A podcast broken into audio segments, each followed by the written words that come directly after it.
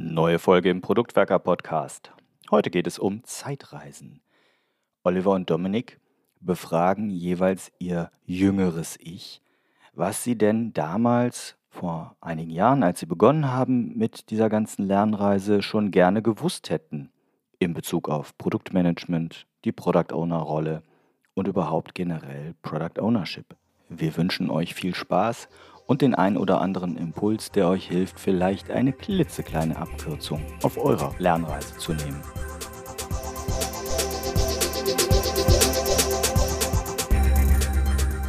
Wir werden immer wieder gefragt, was wir als Product Owner schon am Anfang unserer Karriere gerne gewusst hätten. Und da möchte ich gerne in den Austausch treten mit Dominik, der heute an meiner Seite sitzt. Hallo Dominik. Hallo Olli. Hosen runter heute von uns beiden. Was hättest du gerne schon am Anfang gewusst und nicht erst nach, keine Ahnung, wie viele Jahren du jetzt in, als Product Owner unterwegs bist? Ich glaube, es gibt eine ganze Menge Sachen, die ich sehr gerne sehr früh gewusst hätte. Eins, was ich aber auch schon vor kurzem in einer anderen Folge über die Bugs erwähnt hatte, ist aber so die generelle Entscheidung, ein Backlog zu haben. Also gar nicht zu sagen, ich habe einen äh, Backlog für verschiedene Themen. Ne, das habe ich ganz am Anfang gemacht, äh, als ich das erste Mal die Rolle übernommen habe, also die Verantwortung getragen habe für ein Produkt, gab es schon vor mir auch einen Bug-Backlog, in dem alle Bugs gesammelt worden sind, sodass man irgendwie die nochmal priorisieren konnte.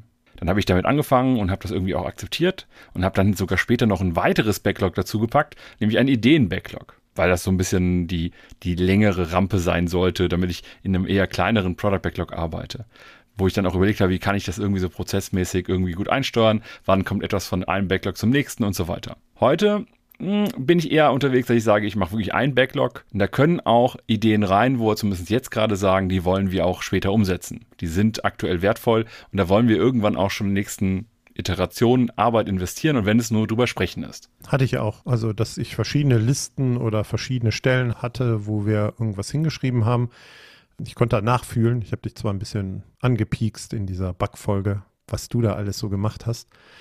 Aber ich glaube, das kennt der ein oder andere. Ich bin da völlig dabei, ne? Also Dinge an einer Stelle zu sammeln, ins Backlog gekommen, die Dinge, von denen wir aktuell ausgehen, dass wir uns damit beschäftigen und dass wir sie umsetzen wollen. Und auch nach dem neuen Scrum Guide die Dinge, die auf unser aktuelles Product Goal, auf unser aktuelles Produktziel irgendwie einzahlen. Ich glaube auch, dass man am Anfang und je nach Kontext viel zu viele Listen, Stellen, was auch immer hat, wo man unterschiedliche Dinge reinschreibt ich würde mich auch auf das Product Backlog fokussieren und das als mein Tool als Product Owner ansehen. Und das ist eigentlich auch mittlerweile, finde ich, etwas, das ganz universell funktioniert oder wichtig ist. Nicht nur für Product Owner, sondern wenn du mehrere Stellen hast, wo du Listen verwalten kannst und so weiter, führt das nach meiner Erfahrung immer ins Chaos, weil dann musst du nämlich die Magie im Kopf beherrschen, diese ganzen Listen untereinander wieder zu priorisieren, äh, aufeinander abzustimmen etc. Ja, also das kann auch die normale Arbeit sein, die ich zum Beispiel tagtäglich irgendwie erledigen möchte. Wenn ich die jetzt in Trello in, auf irgendwelchen Papierzetteln und nochmal irgendwie mein E-Mail-Postfach verwalte, dann habe ich ein Problem. Ich muss die eigentlich immer zusammenführen, damit ich die auch untereinander quasi priorisieren kann, aber auch immer alles auf einmal im Blick habe.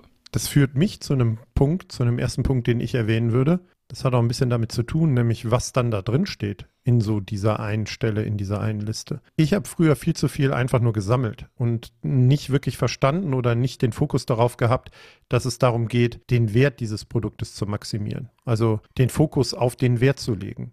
Und da gehören für mich so ein paar Punkte dann dazu. Ne? Also wenn ich alles nur sammle und davon ausgehe, dass ich all diese Dinge liefern muss, ne, jetzt kann ich mich noch darüber unterhalten, Sachen nicht mit reinzunehmen, aber eigentlich das so ein Lieferversprechen ist, dann greift das irgendwie zu kurz. Also dann bin ich nur im Delivery unterwegs. Und bei mir kam viel zu spät die Erkenntnis, dass es um Discovery und Delivery geht und damit dann aber auch zu gucken, was das Richtige ist, was wir machen, damit es wirklich den maximalen Wert für das Produkt wirklich erzeugt und dass das meine Kernverantwortung als Product Owner ist. Das habe ich eh nicht erlebt. Ich komme vor allem so auch aus dem Projektmanagement, hatte bevor ich das erste Mal eine PO-Verantwortung getragen habe, in anderen Unternehmen auch eher kleinere Projekte gehabt, die dann auch ganz klar wie so ein klassisches Projekt im öffentlichen Dienst dann halt auch abgearbeitet worden sind, hatte auch Projektmanagement bei der IHK gelernt und so weiter. Und dann war ich auch erstmal eben alles, was da kommt, wird erstmal irgendwie wahrgenommen, angenommen und dann will ich das alles nur ausliefern. Ne? Also das Projekt erfolgreich abschließen. Am Anfang, gerade in den ersten ein, zwei Projekten, Produkten, wie man es jetzt nennen möchte, ne, also wenn man auch über mehrere Sprints so ein Feature-Set quasi gebaut hat, war ich immer sehr aufs Ausliefern und Fertigbekommen fokussiert, weniger darauf, mache ich eigentlich das Richtige. Das war ja ein bisschen das, was ich gerade meinte, ne? Also eher auf Delivery orientiert zu sein und möglichst alles zu delivern, was da irgendwie steht oder was kommt und weniger zu hinterfragen, ist das überhaupt das Richtige und schafft das in irgendeiner Art und Weise den Wert, den wir hier irgendwie schaffen sollen. Und gerade in der Zeit war das bei mir zum Beispiel auch ganz schräg. Wir haben halt alle möglichen Zeiten getrackt. Ne? Also wir hatten Jira mit einem Time-Tracking-Add-on. Wir haben halt alles aufgeschrieben, an wer, an welchem Ticket, welche Tätigkeiten und so weiter gemacht hat. Und natürlich war ich dann sehr schnell in dieser Situation, dass ich jetzt alles ausgewertet habe. Das hat dann ein paar Erkenntnisse gebracht, die später auch wertvoll waren, weil ich das immer wieder hervorheben konnte. Wie zum Beispiel, dass ich sagen konnte, bei Stories, die drei Storypoints geschätzt hatten, konnte der tatsächliche Aufwand irgendwie zwischen einer und 18 Stunden betragen. Und ich könnte dann auch genauer sagen, in bestimmten Projekten, wie sieht hier wirklich so eher die Normalverteilung der Stundenlast aus.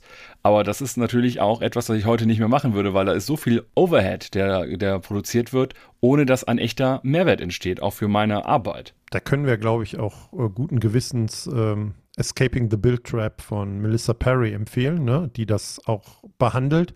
Es geht halt nicht nur um liefern, liefern, liefern, bauen, bauen, bauen, sondern um schaffe Wert, ähm, mit dem man ähm, einen Kundennutzen schafft und auch für das Unternehmen erfolgreich ist. Für mich gehört aber da einher, wenn ich direkt noch ein zweites hinterherwerfen darf, eine zweite Erkenntnis, die lange gebraucht hat bei mir, ist auch selber zu wissen in meiner Rolle, was ich denn darf und was ich nicht darf. Ne? Also häufig ist ja dieses, ich nehme alles auf und denke, alles liefern zu müssen, auch damit verbunden, dass ich glaube, ich bin gar nicht so sehr bevollmächtigt oder habe gar nicht die Entscheidungsbefugnis, was ins Backlog reingeht und was nicht und was ich vielleicht auch ablehne, also komplett ablehne. Ne? Also wo ich sage, das hilft uns aber nicht, um die Wertmaximierung zu erreichen. Das heißt, eine Sache, die ich gerne gewusst hätte, wäre so der Punkt gewesen, es ist wichtig und elementar entscheidend, dass ich in der Rolle des Product Owners dafür sorge, dass ich selber und meine Umgebung klar habe, was darf ich denn bezogen auf das Produkt entscheiden und was darf ich nicht entscheiden. Wie hättest du das denn damals gemacht? Also gerade so, wenn jetzt dann mal dein erstes PO-Ich wieder treffen würdest, wie würdest du ihm erklären, dass er das anders machen muss? Ähm, das ist ganz lustig, ne? Also Tim und ich haben ja genau aus dieser Motivation heraus dieses Product Ownership Evolution Model gemacht. Ich glaube, dass die Versuche, die ich damals hatte oder die Ansätze, die ich damals hatte, den Scrum Master loszuschicken und den mit den Stakeholdern oder wen auch immer reden zu lassen, um zu erklären, was ich denn als PO darf oder nicht, oder dass ich selber irgendwo hingehe und sage, nee, mache ich aber nicht, weil ich entscheide, was ins Backlog reingeht, zu irgendjemand, der drei Hierarchieebenen drüber sind, dass das niemals einen Erfolg hatte. Und deswegen haben wir dieses äh, Product Ownership Evolution Model gemacht, weil es ein spielisch, spielerischer Ansatz war, dass alle Beteiligten ihre Erwartungshaltung über so ist das Spiel gerade oder so sollte es in Zukunft sein, wer welche Dinge entscheidet. Ne? Wer macht denn die Roadmap und wer trifft die finale Entscheidung und wer was ins äh, Product Backlog geht und wer schreibt die Stories und wer ist bei der Vision mit dabei und hat vielleicht auch da ein bestimmtes Mitspracherecht, dass man das explizit und transparent macht und dann gemeinsam darüber spricht. Weil ich glaube, es hilft auch nichts, wenn man das im Eins zu eins mit Leuten auf einer sehr abstrakten Ebene des Scrum Guides oder was auch immer macht, weil da steht drin, alle Entscheidungen muss die Organisation akzeptieren, die der Product Owner trifft. Also ich meine, dann kannst du auch nichts reinschreiben oder äh, es in die Tonne kloppen. Das heißt, du brauchst einen Weg, um es irgendwie anders explizit zu machen, aber es zu klären oder allen Beteiligten transparent zu machen. Und mein, wenn ich mein äh, früheres Ich dem begegnen würde, würde ich sagen, hier äh, schnapp dir einen fähigen Scrum Master und nimm das POM-Modell, auch wenn das ein bisschen komisch klingt, wenn ich das jetzt so selber sage, und sorg dafür, dass ihr das miteinander geklärt habt. Wo ist die Spielfläche, auf der du spielen kannst und auf der du autark spielen kannst? So etwas ähnliches hätte mir auf jeden Fall auch in der einen oder anderen Situation gut geholfen. Vor allem daraus, weil ich zwar auch manchmal das Gefühl hatte, hier ist sehr klar, was die Organisation von mir in meiner Verantwortung als Product Owner erwartet, aber ist das überhaupt das, was ich selbst an meine Rolle und meine Verantwortung an Erwartungen habe. Ja, weil da habe ich eher so den Eindruck, auch eben jetzt in mehreren verschiedenen Unternehmen, die auch einen sehr unterschiedlichen Stil hatten und eine andere Kultur. Es gibt Momente, wo ich als Product Owner mit agiler Erfahrung und so weiter reingeholt werde, da drin bin und dann halt arbeite, arbeite, arbeite, aber irgendwann auch so an Grenzen komme und auch merke, selbst merke, dass die Organisation gerade massiv auf mich abfärbt und ich auch so in meine Rolle irgendwie reinkomme, die aber eigentlich nicht die Rolle ist, die ich im Idealfall wirklich haben möchte als Product Owner, weil ich jetzt gerade sehr operativ unterwegs bin, aber eigentlich mehr strategisch arbeiten möchte oder eben nicht gestaltend entscheiden darf, sondern mehr abarbeite und deliver. Wir haben uns ja die Frage gestellt, was hättest du gerne am Anfang deiner Karriere gewusst? Wie würdest du das einordnen, was du gerade gesagt hast? Ich hätte gerne am Anfang gewusst, nein, anders. Ich hätte gerne am Anfang besser verstanden, welchen Mehrwert die Rolle und die Verantwortung als Product Owner liefern kann. Das heißt zum Beispiel, was du eben gesagt hast mit dem Wert liefern, dass es eher darum geht, ein Produkt zu machen, das wertvoll ist fürs Unternehmen, für die Organisation, für die Kunden etc das hätte ich gerne früher verstanden, weil ich ganz am Anfang das wirklich eher wie Projektmanagement-Tool behandelt habe. Und da ging es mir eher um irgendwas abschließen, irgendwas ausliefern. Und eigentlich war es mir sekundär, ob es für die Kunden jetzt richtig gut oder geil ist, einen Mehrwert liefert oder ähnliches. So, und dann hätte ich das, wahrscheinlich hätte ich dann sehr früh verstanden, dass die Kontexte, in denen ich unterwegs war, teilweise nicht das gewesen wären, was ich gebraucht hätte. Und dann hätte ich daran entweder arbeiten müssen oder da, wo es eben nicht mehr weiter ging oder gegangen wäre, den Kontext wechseln, sprich die Organisation. Das ist ein ganz spannender Punkt. Also ähm, ich hatte auch in meinem Kopf und hier auf meiner Liste bei der Vorbereitung ich hätte gern gewusst, Product Owner ist nicht gleich Product Owner. Ne? Also du hast jetzt gerade den Organisations- und Unternehmenskontext beschrieben. Es gibt da draußen aber so viele Rollendefinitionen, Verantwortlichkeitsdefinitionen, die mit Product Owner bezeichnet werden. Und wenn mir heute einer sagt, ja, ich bin Product Owner, dann kann das sein, dass es überhaupt nichts damit zu tun hat, was ich gerade mache, wenn ich Product Owner bin. Das habe ich am Anfang überhaupt nicht verstanden. Ne? Also mir wird das jetzt klarer, weil wenn jemand ein Safe Product Owner ist, dann hat er vielleicht nur 20 Prozent, wenn überhaupt, Schnittmenge mit mir, wenn ich wirklich aus dem Scrum-Kontext komme und da Product Owner bin, weil er viel operativer und kleinteiliger mit dem Team arbeitet. Ne? Der hat vielleicht einen Backlog, was auch immer. Und auch in einem Startup ist ein Product Owner sehr wahrscheinlich ganz anders unterwegs und tut auch ganz andere Dinge, als wenn ich in einem mit less skaliertem Umfeld unterwegs bin und bin Product Owner und haben auch nur ein Backlog und einen Product Owner äh, und haben vielleicht fünf Teams oder so, die dann da arbeiten.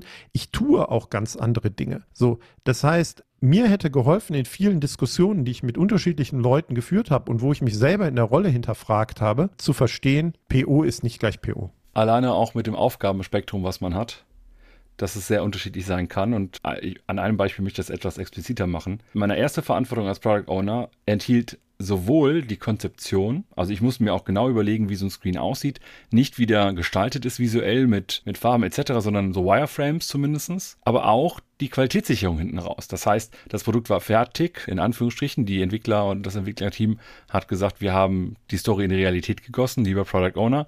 Guck bitte jetzt rüber und guckt, ob das die Anwart Erwartungen entspricht. Das ist aber eine ziemliche, ziemliche Mehrbelastung, was auch so ein weiterer Teil wäre. Aber das hat sich dann im Laufe der Zeit bei mir je nach Kontext verändert, weil das war mein erster Kontext. Im zweiten Kontext gab es eine extra Qualitätssicherung. Dann hat das jemand anders gemacht, da musste ich mich nicht mehr drum kümmern. Und im Kontext danach gab es auch extra jemanden für die ganzen Konzepte etc. Also so, dass dann Aufgaben von mir nach und nach weggingen und ich mich mehr auch darum kümmern könnte, wie kann ich den Wert meines Produktes maximieren. Für mich war das ein, war das ein guter Schritt, diese, ne, also erst Qualitätssicherung weg, dann die, das äh, Testen weg, äh, das, äh, die Konzeption weg, aber trotzdem ist es am Anfang irgendwie machst du alles. Und in der Organisation ist es halt auch erstmal so, es gibt niemand anders, der das vielleicht machen kann. Ist ganz spannend, ne? Je nachdem, was ich dann selber kann und glaube, was ein Product Owner tut, kann das aber wiederum als äh, Schlussfolgerung bedeuten, dass ich nicht in jedem Kontext gleich erfolgreich sein kann. Ne? Also das ist auch zwangsläufig, ne? Weil vielleicht muss ich ganz andere Dinge tun und da liegen aber nicht meine Stärken oder in großen oder kleinen Organisationen. Also nicht mehr P nicht nur PO ist nicht gleich PO, sondern wenn ich ein bestimmter PO mit einem bestimmten Skillset und, und einer Vorstellung von der Rolle des POs bin, kann das heißen, wenn ich in einen anderen Organisationskontext komme, dass das nicht gleichzeitig bedeutet, dass ich die Verantwortung gleich erfolgreich ausfüllen kann. Du hast aber irgendwas mit großer Belastung gerade eben so fallen lassen und da steige ich mal direkt wieder ein. Ist bestimmt ein weiterer Punkt, oder? Ja, absolut. Ähm, geht natürlich jetzt inhaltlich sehr nah an das, was ich gerade gesagt habe. Sobald ich halt als Product Owner mehrere Aufgaben habe, kann es sein, dass ich da drin so ein bisschen zerrieben werde. Und das ist mir am Anfang passiert, wenn ich eben sehr operativ mitarbeite, eben Qualitätssicherung übernehme, da sitze und das auf verschiedenen Plattformen alles durchteste etc., aber gleichzeitig auch eben auf strategischer Ebene versuche zu arbeiten und zu wirken, dann bin ich in so einer Mehrfachrolle drin. Und das wird sehr schnell zu einer Belastung, die dazu führt, dass man auch überlastet ist und in so Richtung Burnout tendiert. Ne, es gab einen Kontext, in dem ich unterwegs war, da hieß es dann immer scherzhafterweise, PO-Zeit ist unlimited es resultierte daraus, dass die Entwicklerteams haben halt quasi mit Kapazitäten gerechnet und immer wenn es eine Aufgabe für Product Owner war, war da keine, gab es keine Limitierung. Ne? Ein Team hatte halt einen Sprint an Zeit, mehr war da nicht möglich. Bei POs war es halt egal. Und dann hast du sehr schnell diese Mehrfachbelastungen, die ich heute immer versuchen würde zu vermeiden, um einen klaren Fokus zu setzen und auch eben nicht, um mich dabei aufzubrauchen. Weil auch ich habe sowas geschafft wie irgendwie eine 80-Stunden-Woche oder auch schon mal äh, über 30 Stunden am Stück durcharbeiten für irgendwelchen Kram. Das das würde ich heute, das empfehle ich niemandem. Aber wie würdest du das ganz konkret vermeiden? Was würdest du mitgeben, wenn du deinen jungen Dominik Winter Product Owner nochmal vor dir siehst? Ich glaube, es geht gerade dann am Anfang darum, an bestimmten Stellen auch Nein zu sagen und zu sagen, das kann ich nicht liefern, das kann ich nicht leisten, da sind andere viel besser für. Oder auch, ne, ich kann das nicht leisten in Zeit, sondern ich kann das auch nicht leisten in Qualität, wie ich es eigentlich bräuchte. Ich bin halt kein ausgebildeter Tester, ich bin kein, kein äh, super erfahrener Konzepter und ähnliches. Das heißt, da brauche ich vielleicht die Unterstützung. Da muss man dann breitbeiniger sich hinstellen können. Ich weiß aber nicht, ob ich das früher geschafft hätte. Das kommt natürlich auch mit so etwas Langweiligen wie Erfahrung, indem ich einfach verschiedene Kontexte gesehen habe, ein bisschen was erlebt habe und mich dadurch auch ganz anders selbst irgendwo in eine Kommunikation einbringen kann, als eben zum, zum Beispiel am Anfang. Ich würde da noch einen anderen Aspekt reinwerfen wollen, der mir sofort in den Kopf kommt. Ich bin völlig bei dir, ne? Also die Product Owner Rolle ist viel Verantwortung. Es ist auch harte und viel Arbeit, also je nachdem, wie der Kontext und das Setting ist. Und ich würde, glaube ich, gucken, dass ich mit mir selber nachsichtiger wäre. Also ich glaube, ich war unglaublich streng und äh, hart mit mir in der Beurteilung, dass ich es selber vielleicht nicht so konnte, wie ich es gerne gekonnt hätte oder dass ich irgendwas falsch mache oder was auch immer. Ne? Also war sehr kritisch und, und, und äh, rücksichtslos mit mir selber in der Bewertung. Das würde ich, glaube ich, auch jemandem mitgeben, der gerade Product Owner wird ihn darauf vorzubereiten, ey, das ist echt schwierig. Und je nachdem, in welchem Kontext du steckst, äh, ist es nochmal doppelt und dreifach schwierig vielleicht. Du hast vielleicht aber auch einen Verbündeten mit dem Scrum Master. Ne? Also wenn du einen guten Scrum Master irgendwie an der Hand hast, musst das nicht alles alleine hinkriegen. Vielleicht auch deine Developer, weil die erkennen, dass es sinnvoller ist, die Aufgaben anders zu verteilen. Aber sei nicht so hart mit dir selber in der Bewertung, weil das ist auch nicht gut. Ne? Also neben diesem Burnout und zu viel arbeiten ist, glaube ich, dass sich selber zu kritisch sehen der zweite Aspekt, den ich da einfach ergänzen würde. Hast du noch was? Ja, zwei Sachen hätte ich noch. Das eine geht so in die Richtung, ich hatte das eben erzählt mit dem Bug-Backlog. Und jetzt hatte mal, hatte ich damals das eben vorgesetzt bekommen und wie arbeitet man einen Bug-Backlog ab, indem man halt eine Timebox einplant. Dann habe ich jeden Sprint irgendwie eine Timebox von zum Beispiel acht Stunden und acht Stunden lang arbeiten wir Bugs einfach priorisiert ab. Ich habe aber für mich irgendwann festgestellt, dass das Thema Timeboxen gar nicht so gut zusammen funktioniert mit eben Storypoints zum Beispiel.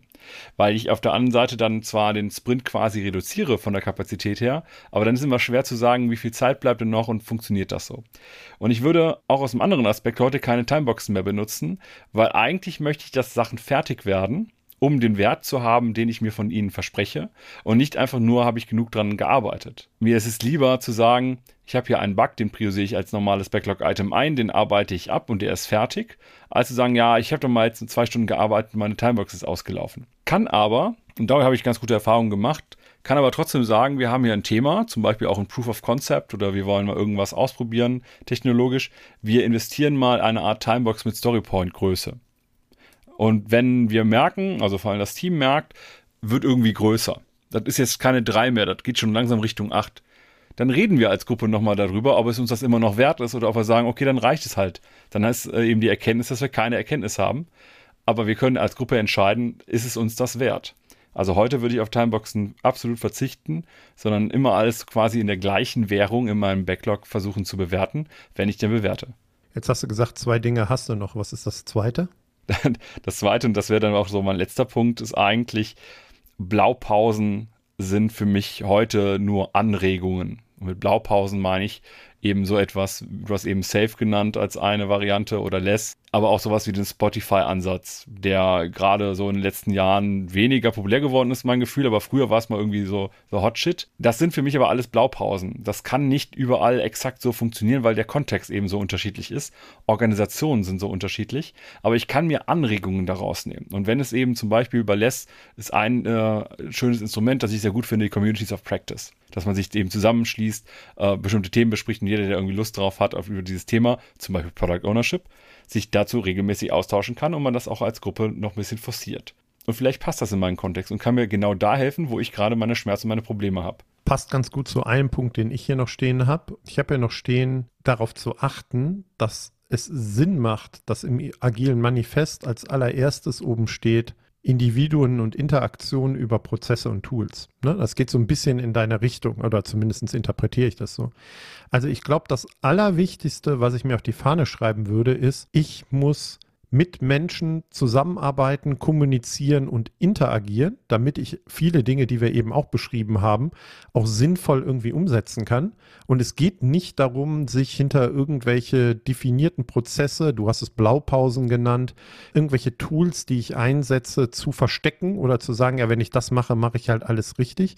Es muss mir klar sein, dass das Arbeit mit Menschen und Kommunikation mit Menschen ist und Beziehungsarbeit manchmal sehr viel emotionale Dinge und dass ich das auch gerne machen möchte und dass mir das auch irgendwie liegt. Also wenn ich eher so technokratisch unterwegs bin und meine Sachen abarbeite und nur bestimmte Tools und bestimmte äh, Vorschriften und so mich dahinter verstecke, dann bin ich mittlerweile der Überzeugung, dass ich nicht wirklich erfolgreich als Product Owner unterwegs sein kann. Ich muss äh, dieses erste Prinzip des agilen Manifests verinnerlichen und äh, beherzigen. Aber ich weiß nicht, ob du, wie du da drauf guckst. Nee, da stimme ich dir zu. Absolut. Ich glaube, dass dieses Miteinander reden ist eigentlich der Kern, der Kern überhaupt, weil es gibt auch zum Beispiel, sehr beliebt sind ja die ganzen Canvases, die es so gibt. Und dann hast du zum Beispiel äh, so ein Business Model Canvas, das irgendwie gemacht wird, irgendwo gebaut wird es hilft nicht, wenn das nur eine Person alleine macht und dann irgendwie hatte sie das und man kann das jetzt irgendwie schon nutzen. Ich habe auch irgendwie das eine oder andere an Kram gemacht, aber nicht groß kommuniziert und dann ist das halt auch für die Schublade. Ich habe auch durchaus Personas gebastelt, um ein, bei, mein, bei einem meiner Lieblingsthemen zu bleiben. Die habe ich dann nicht ausreichend genutzt, nicht kommuniziert, nicht mit Leuten gemeinsam erarbeitet und dann haben die halt nicht die Wirkung, die ich eigentlich haben wollte.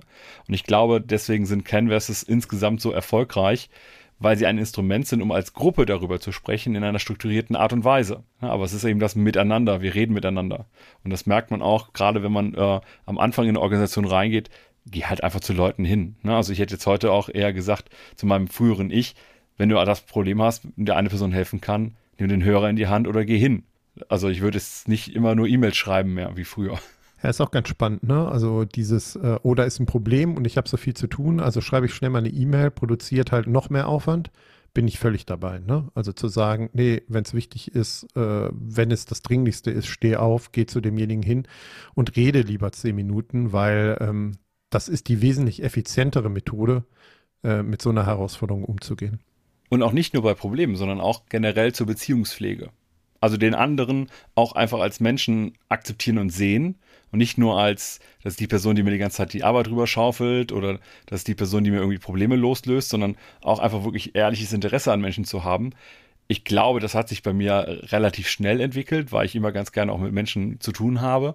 Aber es ist etwas, das unglaublich wertvoll ist in der Zusammenarbeit und dann auch hilft, neben Prozessen wenn Prozesse mal nicht so laufen, wie sie eigentlich laufen sollten, weil irgendwer sich nicht dran hält oder der Prozess an der Stelle nicht so den Mehrwert liefert, dann trotzdem zwischenmenschlich gut agieren zu können, eben reden zu können und eine Lösung zu finden. Ja, ich würde das vielleicht sogar noch ein bisschen anders frame. Also, weiß, was du meinst und 100% d'accord. Äh, vielleicht gar nicht reden zu können, sondern zuhören zu können. Ne? Also auch das würde ich, glaube ich, meinem jungen Product Owner ich mitgeben.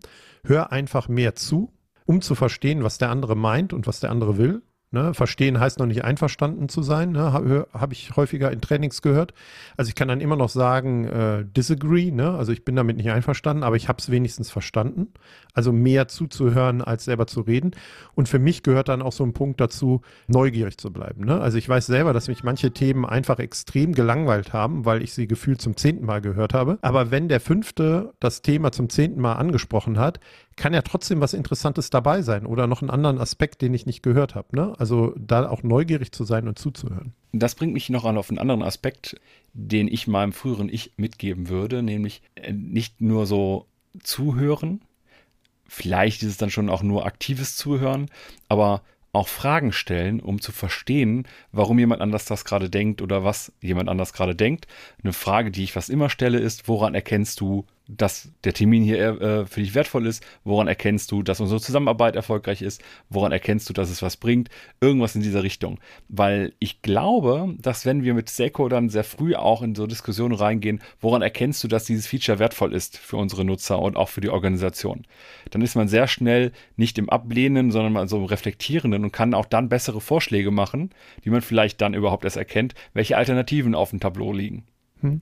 Ist ganz spannend, ne? weil ich gerade einen Talk vorbereite für den dritten Product Owner Day bei Heise. Da habe ich so ein bisschen dieses Thema, ne? also ob es mir als PO nicht hilft, eher so, ein, so eine Coaching-Haltung einzunehmen in vielen Situationen. Also eher solche Fragen zu stellen, die eine Selbstreflexion bei anderen triggern, um dann einfach bessere Antworten zu bekommen. Ne? Also ich habe häufig äh, Stakeholder gehabt und andere Leute, mit denen ich zu tun hatte, die haben mir dann sieben Herausforderungen, Anforderungen, Wünsche, was auch immer hingeworfen. Und mittlerweile würde ich, glaube ich, eher sowas fragen wie, was ist denn das Wichtigste von diesen sieben Dingen? Also einfach nur, um da nochmal eine andere Reflexion bei dem anderen zu triggern und um selber Informationen zu bekommen. Weil im Zweifel hätte ich alle sieben genommen und hätte gedacht, ich muss alle sieben irgendwie umsetzen. Und ich habe deswegen gesagt, dass das den Punkt, den du hattest und das mit dem neugierig bleiben und zuhören vielleicht eine gute Überleitung ist, zu meinem letzten Punkt, den ich noch reinwerfen will. Der hat einfach mit Kommunikation zu tun. Also was ich massiv damals unterschätzt habe und auch nicht so auf dem Radar hatte, ist, dass ich als Product Owner häufig auf sehr unterschiedlichen Hierarchieebenen in so einer Organisation mich bewegen muss also ich arbeite mit einem Team, Team sehr operativ zusammen. Dann habe ich vielleicht ein Roadmap-Meeting mit bestimmten Stakeholdern auf einer bestimmten Ebene. Wenn es vielleicht um die große Produktvision geht und das ist unser alles entscheidendes äh, neues Produkt für die gesamte Organisation, ist aber dann vielleicht auch ein Geschäftsführer dabei oder eine Geschäftsführerin, mit der ich äh, einen Produktvisionsworkshop mache oder die zumindest Teilnehmer eines Workshops ist. Und Kommunikation auf Hierarchieebenen in Organisationen, die auch eher hierarchisch, eine hierarchische Historie haben, funktioniert anders auf den verschiedensten Ebenen. Also es gibt manchmal so ein bisschen eigene Argumentation, eigene Sprachen, wie auch immer, und das muss ich lernen. Also wenn ich einfach aus meiner Teamdenke komme und die Vokabeln benutze und die Argumentation auf der Sprint- und Teamebene, werde ich als Product Ownerin, Product Owner in einem Visionsworkshop auf der Geschäftsführungsebene kolossal scheitern, nicht ernst genommen werden und nicht zu einem Ergebnis kommen. Und ich glaube, Kommunikation und Argumentation und zu Entscheidungen gekommen auf diesen Hierarchieebenen ist etwas, was ich definitiv früher meinem früheren Ich mitgeben würde, sich damit auseinanderzusetzen, um erfolgreich unterwegs zu sein. Das würde ich meinem wahrscheinlich auch mitgeben wollen, vor allem jetzt, wo du es erzählst. Ich glaube aber, gerade wenn ich mich hier selber reflektiere oder versuche, dann habe ich mit bestimmten Personenkreisen, und damit meine ich jetzt zum Beispiel auch Top Management, Top-Management etc., wenn ich da mit 28, 29, 30 aufschlage, dann habe ich einfach noch ein anderes Ich-Bewusstsein, so wie ich wirke in der Gruppe, wie ich mit auch mit Machtdistanz umgehe. Ne? Also wenn man gegenüber im Hierarchielevel weiter oben ist und so weiter. Heute gehe ich damit anders um, aber da kommt wieder das, was ich eben schon gesagt habe, die Erfahrung, die einfach mit so ein bisschen mit da mit reinspielt, die man erstmal sammeln muss. Und das kann ich meinem früheren Ich ja nicht geben und sagen, hier, zwei Jahre, fünf Jahre, zwölf Jahre Erfahrung, jetzt sei besser. Definitiv, ne? Und ich habe ja auch nicht gesagt, dass man das können muss. Vor allen Dingen, wenn man so jung ist und am Anfang das erste Mal in so eine Product Owner Rolle reinrutscht. Vielleicht ist es auch das alles entscheidende Produkt für eine mehrere tausend Mann starke Organisation, ne? Was ich übertragen bekomme und dann die Verantwortung habe. Ich glaube, das liegt dann weniger, da sind wir wieder beim bisschen nachsichtig und rücksichtsvoll mit sich selber sein, auch eher an der Besetzung durch die Organisation für diese Product Owner Rolle, weil da dann rauskommt, dass man vielleicht nicht so wirklich die Verantwortlichkeit und dass man vielleicht nicht so sehr die Verantwortung, die in dieser Rolle steckt und was ich eigentlich alles machen sollte, angemessen berücksichtige. Und das hat nichts damit zu tun, dass 28-Jährige nicht gute Product Owner sein können. Aber der Kontext und die äh, Abhängigkeiten und die Challenges sind vielleicht noch zu groß, wenn man wirklich ein echter Product Owner sein möchte, so wie ich den halt tatsächlich verstehe als Scrum Product Owner. Sehr schön. War für dich was Überraschendes dabei? Hm, ich fand es jetzt mal spannend, auch selber nochmal drüber nachzudenken, was sind so Sachen, die ich heute anders machen würde und die ich auch mitgeben will. Und du hast gerade ja auch schon gemerkt, auch mit dem letzten Punkt nochmal, ich sehe meine Entwicklung nicht so negativ und ich glaube auch, alle Fehler, die ich so gemacht habe, waren halt irgendwie notwendig, um daraus zu lernen und Sachen überhaupt zu können. Ne? Also du musst halt erstmal straucheln, stolpern und so weiter, bevor du gehen kannst. Von daher gibt es so ein paar Punkte, ne, wie das mit den Timeboxen, mit dem Bug-Backlog und so weiter, ähm, aber eben auch die Gelassenheit, die du genannt hast, so richtig wichtige Sachen, die man am Anfang mal mitgeben sollte. Aber das hilft, glaube ich, auch nur ein Stück weit, wenn ich jetzt so retrospektiv drüber gehe. Aber ich finde es gut, das mal für mich auch reflektiert zu haben. Also von daher ist diese Folge vielleicht ja so ein bisschen Selbsttherapie oder äh, Selbstreflexion nochmal in einer Konserve für später. Vielleicht höre ich mir die Folge einfach nochmal in zwei oder drei Jahren an und schaue mal, ob das immer noch die gleichen Punkte sind. Das ist ganz spannend. Vielleicht machen wir es wirklich in zwei oder drei Jahren und dann denken wir, was haben wir hier für ein Zeug erzählt? Vielleicht hat es euch aber da draußen geholfen, zumindest wenn es den ein oder anderen Impuls gesetzt hat, darüber nachzudenken, ähm, wie ihr in eurer Rolle als Product Owner gerade aktuell unterwegs seid, was euch so beschäftigt. Teilt das gerne in den Kommentaren auf unseren sozialen Netzwerken. LinkedIn, Twitter sind wir unterwegs. Freuen wir uns.